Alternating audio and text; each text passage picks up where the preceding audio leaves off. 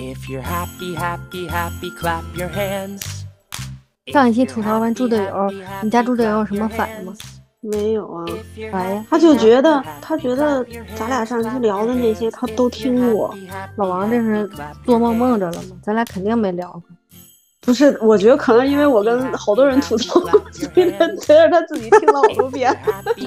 小黑有什么反应？小黑听了吗？小黑就压根儿没听。哦，那你应该重点让他听一下，点一下名儿。Happy, clap your hands.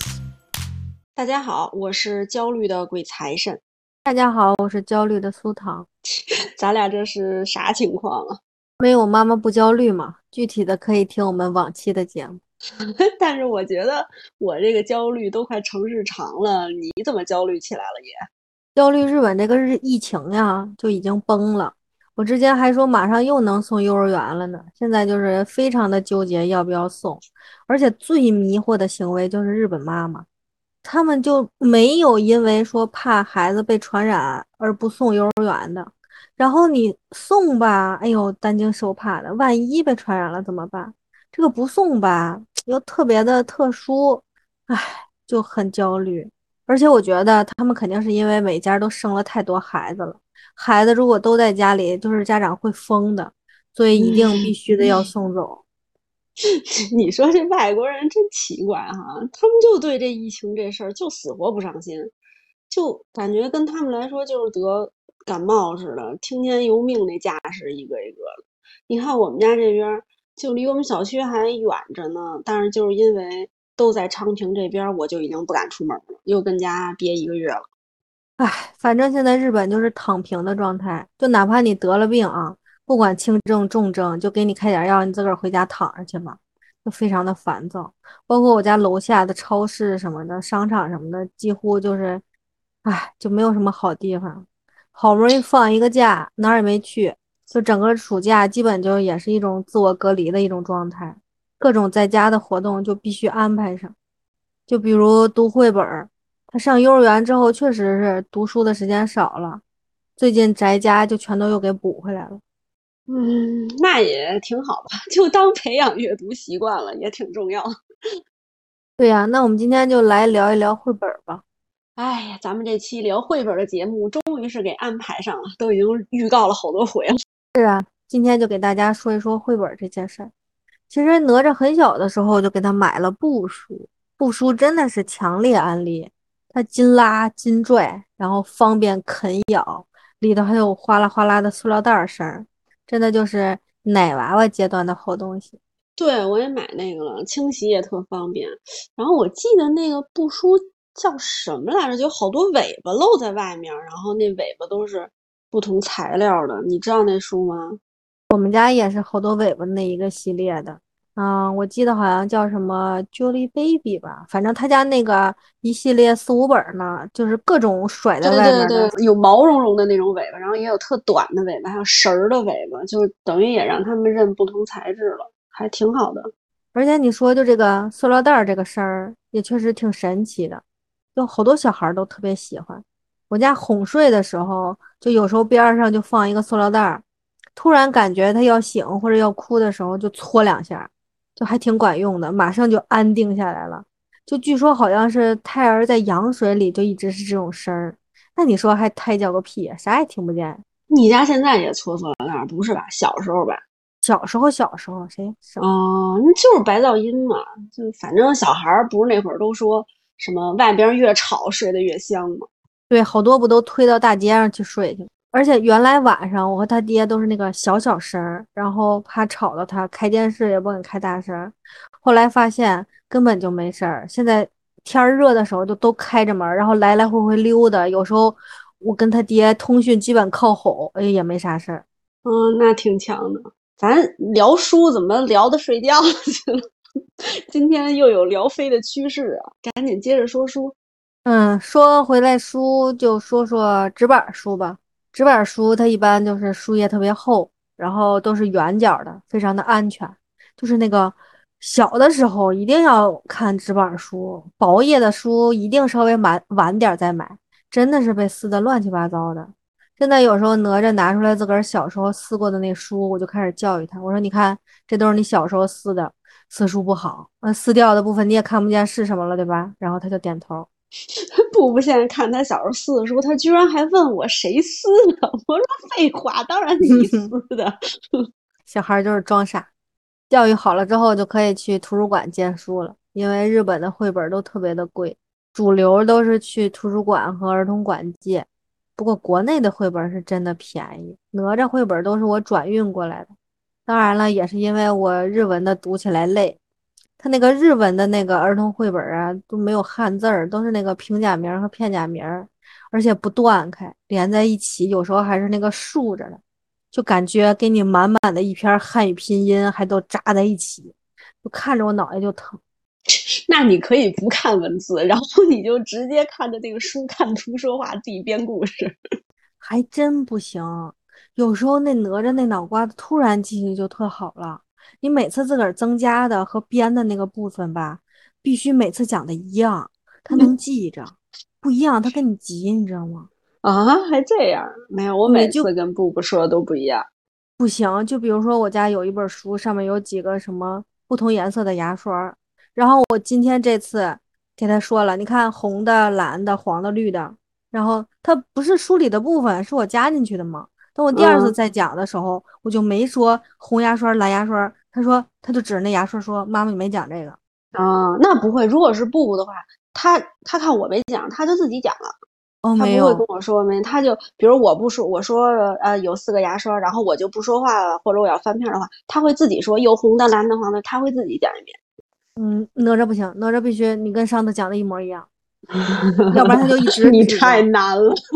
我还哦。”对，一说这个，我想起来了，就还有一次，就是楼梯，然后我讲成了台阶儿，然后他就不行，他就嗯，什么意思？妈妈，你这个讲的跟上次讲的不一样，不对，嗯，所以我太难了，是不是？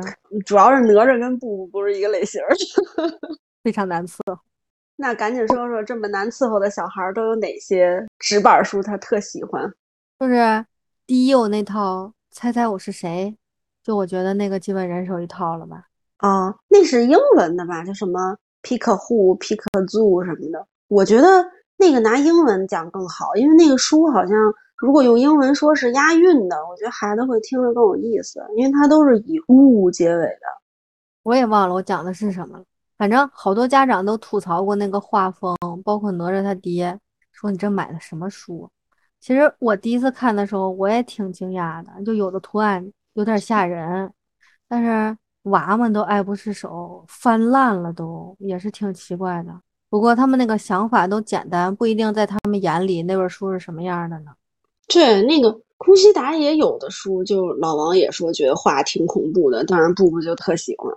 就还有一套大名鼎鼎的《小熊很忙》，我估计也是没有宝妈不知道。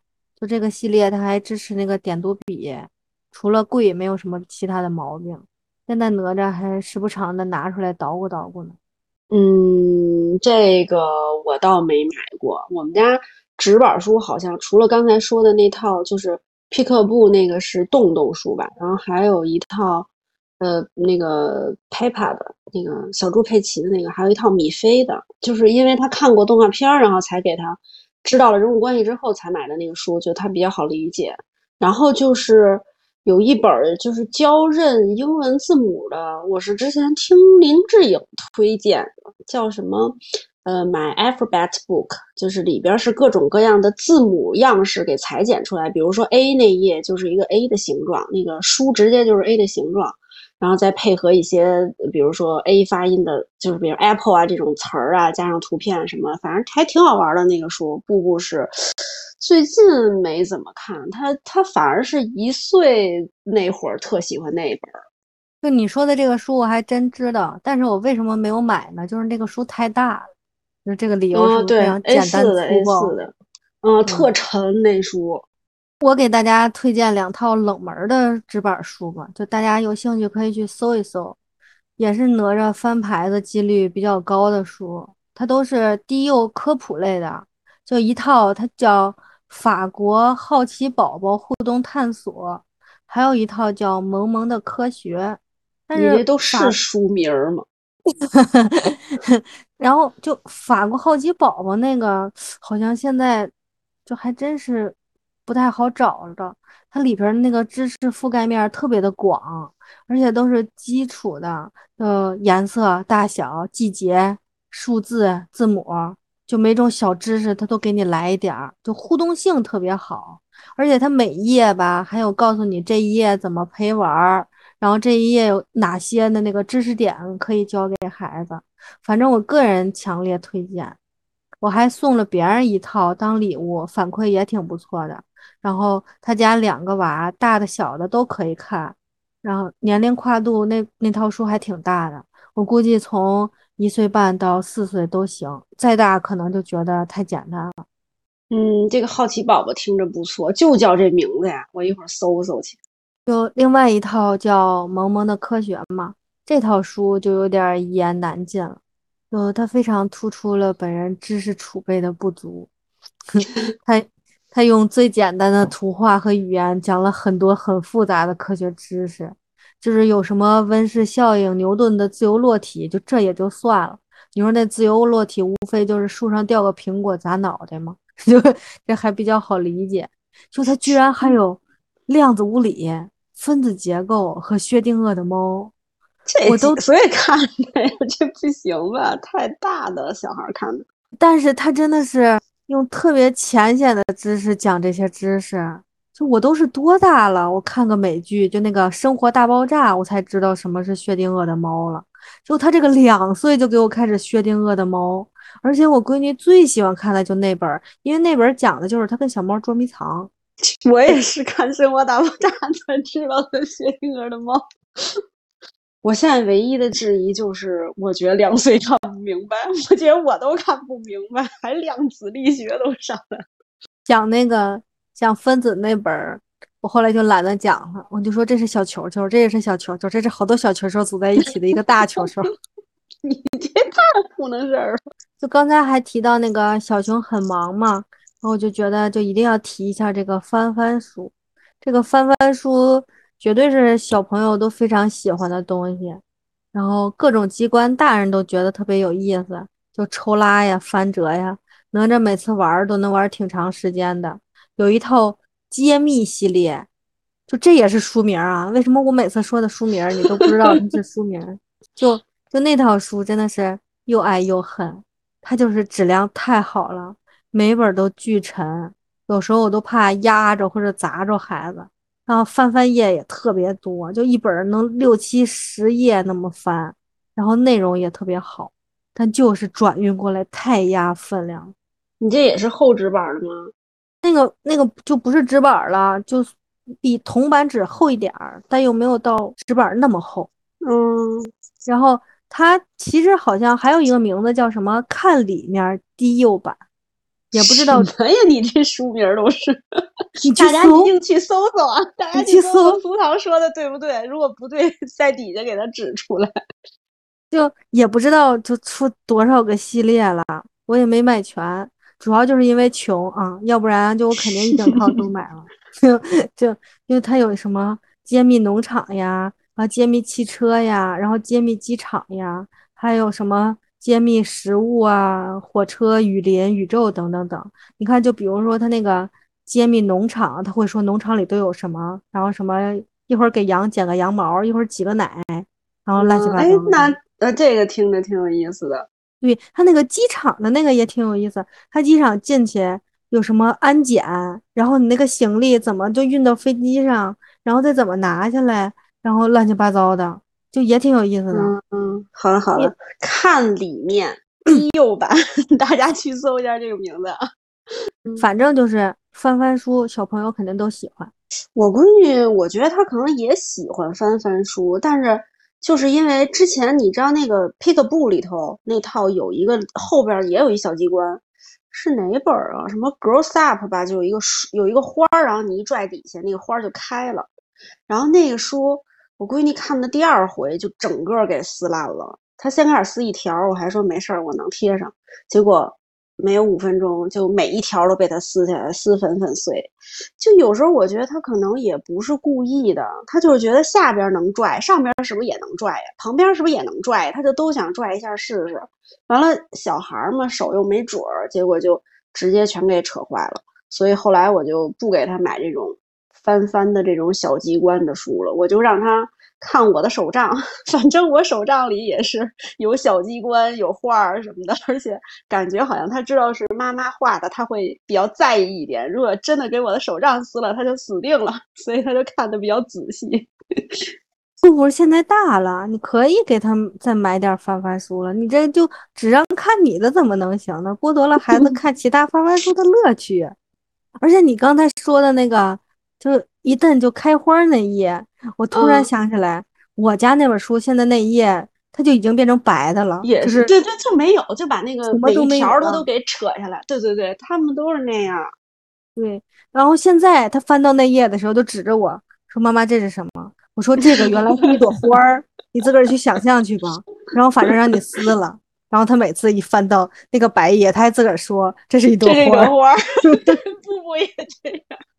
然后，然后我接着说，我们家我们家还有一本翻翻书。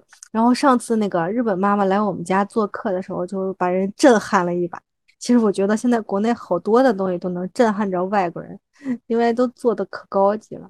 然后那本书叫《我们的身体》，那本书因为就比较厚，然后那个大小啊放书柜里就不太合适，我都是放在那个小书架上。对对对，说起这个小书架，我要说一下，就是。强烈安利宜家的这个小书架，就买不了吃亏，买不了上当，就特别的实用。就没有买的，请加入自己的购物列表。宜家书架啥样啊？我一会儿搜搜去。我们家买的是那个叫可优比的，是一套组合书架。它最大的优点就是，比如我今天买一组，然后比如书都搁满了什么，然后它好多样式，我第二次买可以买另外一组的样式，但是这两个可以拼插在一起。不是不是。那个宜家那个小书架跟你说的这个不是一个类型，它就是一个小小的，就只能放几本书，但是你就每天放几本，在它那个玩的那个地方，或者说你就是在睡觉那屋就放几本，因为你睡觉那屋放多了可能会无休止的讲下去，然后不是你说的那种大书架。哦哦，跑题了，我就说今儿得聊飞了吧。就是 就是我接着说那本书，它因为放在特别明显的那个位置，然后后来来做客的那个小朋友就一起一把就拿起来了，但是小孩可能没觉得怎么样，然后就又放回去了，但是把人家妈妈就震撼住了，就他一翻开就是一个小水袋儿，里头有一个宝宝，就来模仿宝宝在妈妈肚子里，然后那个小水袋你嗯。捏过捏过，还挺好玩的。然后再往后翻，就是各种的那个机关，各种的知识。就虽然是中文的，但是看图能看明白。就是人体的什么构造讲的特别明白，什么骨骼、血液、什么嗅觉、听觉，乱七八糟。然后他娃反正就是跑走玩别的了，他妈抱在那儿看了半天。啊，那那小水袋听着挺有意思的。我们家有本类似的，但是没有这个翻翻的东西。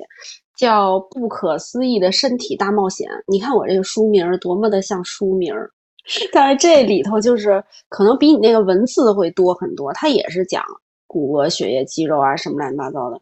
然后布布应该是最近才开始感兴趣，就小时候完全不知道在说什么。因为那里边说实话好多知识我都不知道。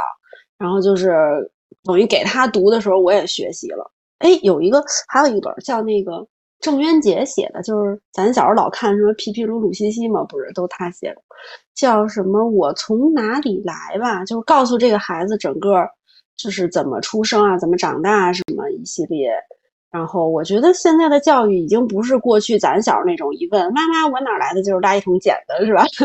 现在的孩子对 都知道，现在孩子也可以让他们知道这些。就比如说那个书上，我觉得上面特别好的就是如果有。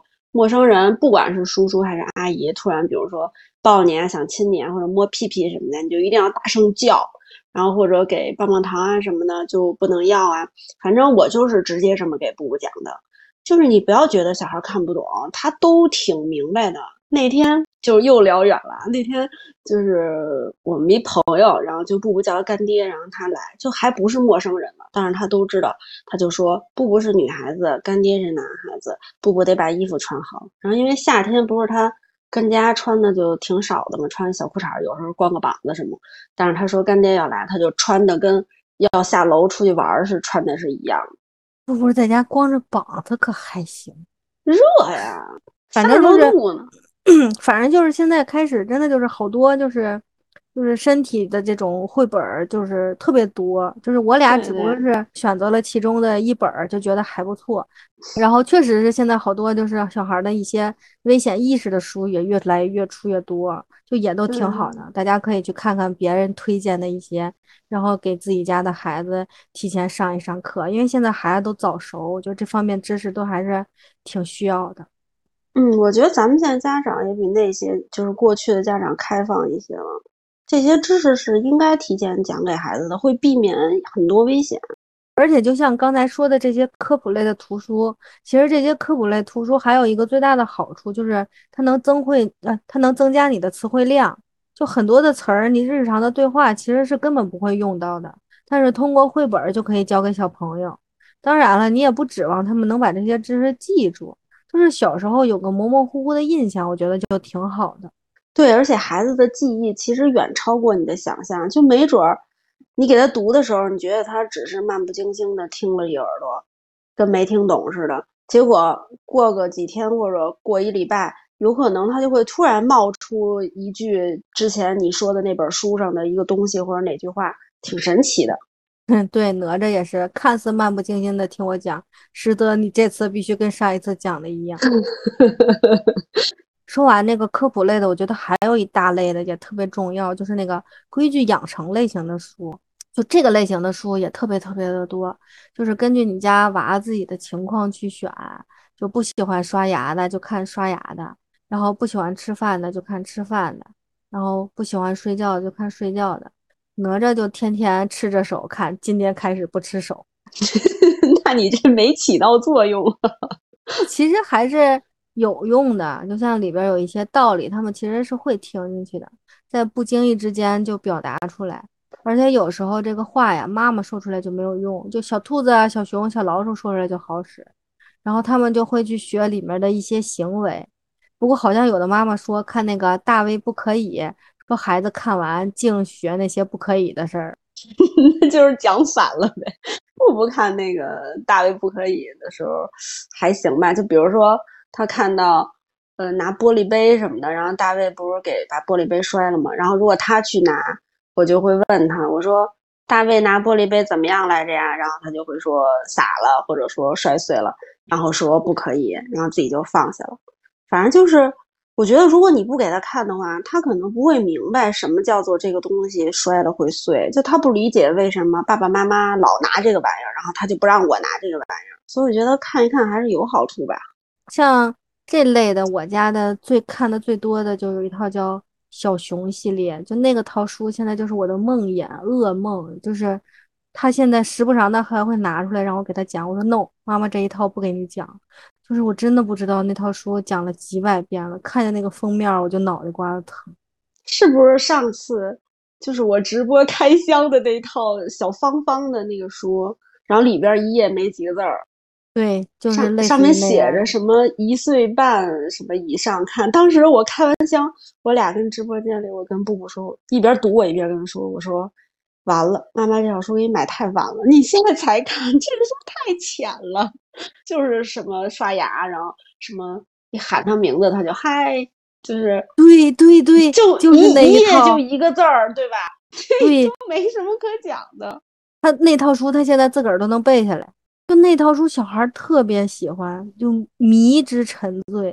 其实还好啦，就是他无休止的让你老给他讲同一个东西，其实也不是什么坏事。就是孩子的记忆，他就是这种反复类的，反复不停的。这是他的学习的一种状态。我最高的记录就是有一天一本讲了二十遍。你可以让你讲一遍，让他讲一遍吗？我家真的是一岁半的时候买的，你让一岁半的时候让他讲一遍呀？你不是说他现在还要看吗？他现在如果再拿出来，你不要跟他说 no，妈妈不给你讲，你就跟他说你拿出来就是你给妈妈讲。我跟他说妈妈不讲的话，他就会一直喊妈妈讲，妈妈讲，妈妈讲，妈妈讲。你说你给我讲，嗯，哪吒这个不好使。你让他给小兔子讲。那我们家现在有的时候是，比如说拿四本书，然后我跟布布说，我说你给小兔子讲，小兔子给妈妈讲，妈妈给恐龙讲，恐龙给你讲，就四个人罗圈讲。这招我好像可以学起来，下次试一试。咱俩今天疯狂聊飞啊！最后一人推荐一本闺女心中的 number one 的书吧。贴纸书没有没有之一，必须是贴纸书。